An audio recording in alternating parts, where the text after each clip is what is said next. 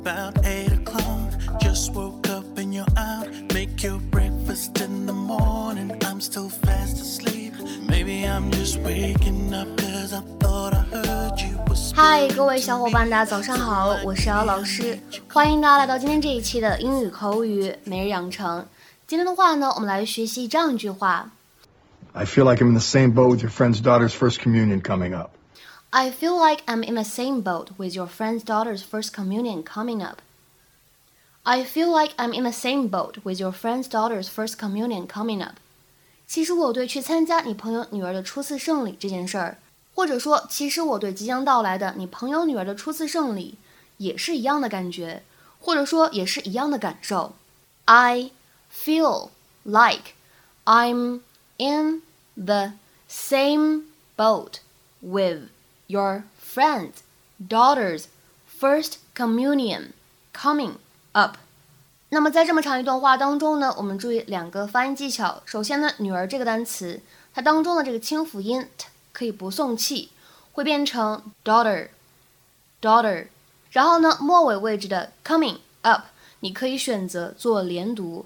一旦连读的话呢，会变成 coming up，coming up。Once upon a time, there lived a family of bears.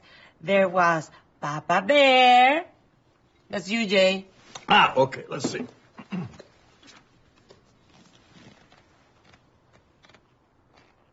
Do you want me to hold it and stand in the driveway? Holy mackerel, this is good salmon. I feel like they missed an opportunity. I don't want to eat the fish. They are my friends. What kind of voice is that? I am a bear. A bear. bear? I was gonna get a crucifix. And then the baby bear said, Good night, Mama. Good night, Papa. This has been the best day ever. and after she kissed her parents goodnight, she drifted off to sleep. The end. Whoa, whoa, whoa. She? Baby Bear's a girl? We have to do it over. I would have played it totally different. I think you nailed it. And what's that supposed to mean? Nanny, you're fine. But Jay, I need to tell you something. It's a bear, Gloria. I did the best I could. No, I don't want you to get upset about this. But I'm not going to the party. What? Yeah, it's because your ex-wife is going to be there and we're never good together. I'm feeling very nervous. It's better that I stay here. Wow, I I don't know what to say. Greatest news ever. So you're okay with this? Well, I wouldn't say I'm okay with it, but I get it. I feel like I'm in the same boat with your friend's daughter's first communion coming up. I always felt like the husband never liked me. Maybe you're right. I should probably skip it. 今天的话呢，我们先来说一下什么叫做 communion。它的话呢，其实是基督教的一个仪式，是为了纪念耶稣和他的门徒们的最后一顿晚餐。 A Christian ceremony based on Jesus Christ's last meal with his disciples。好，那么下面呢，我们重点来学习这样一个表达，叫做 be in the same boat。后面的话呢，根据情况还可以加上 with something。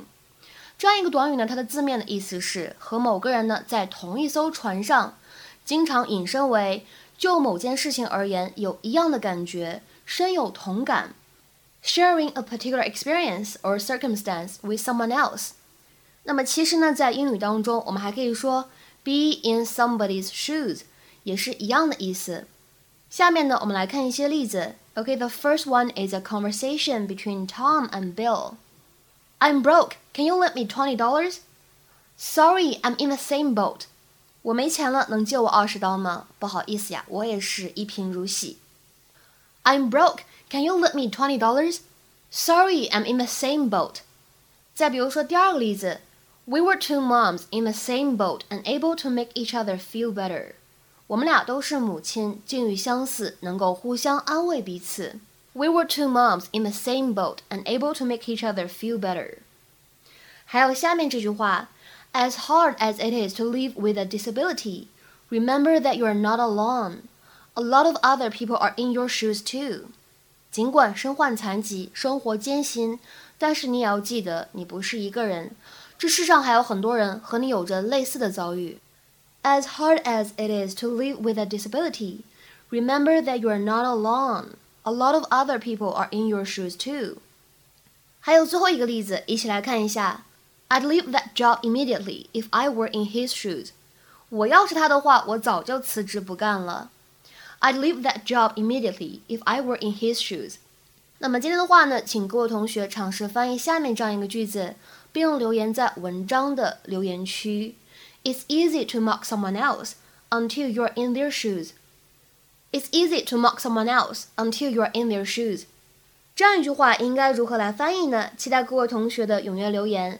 那么在这边呢，我们也通知一下，本周四的晚上八点钟，依旧会在我们的微信群当中进行免费的英语口语角的活动。那么本周的话题呢，是关于最近特别火的这样一个换脸软件。你曾经用过这样一个软件吗？你觉得它是否安全呢？对此抱有什么样的看法？欢迎大家的加入。那么大家如果想参与到这一次的免费英语口语角活动当中来的话呢，可以添加一下我的微信，teacher 姚六。最后这个六呢是阿拉伯数字，前面呢全部都是小写的英文字母。OK，今天的节目呢我们就先讲到这里，拜拜。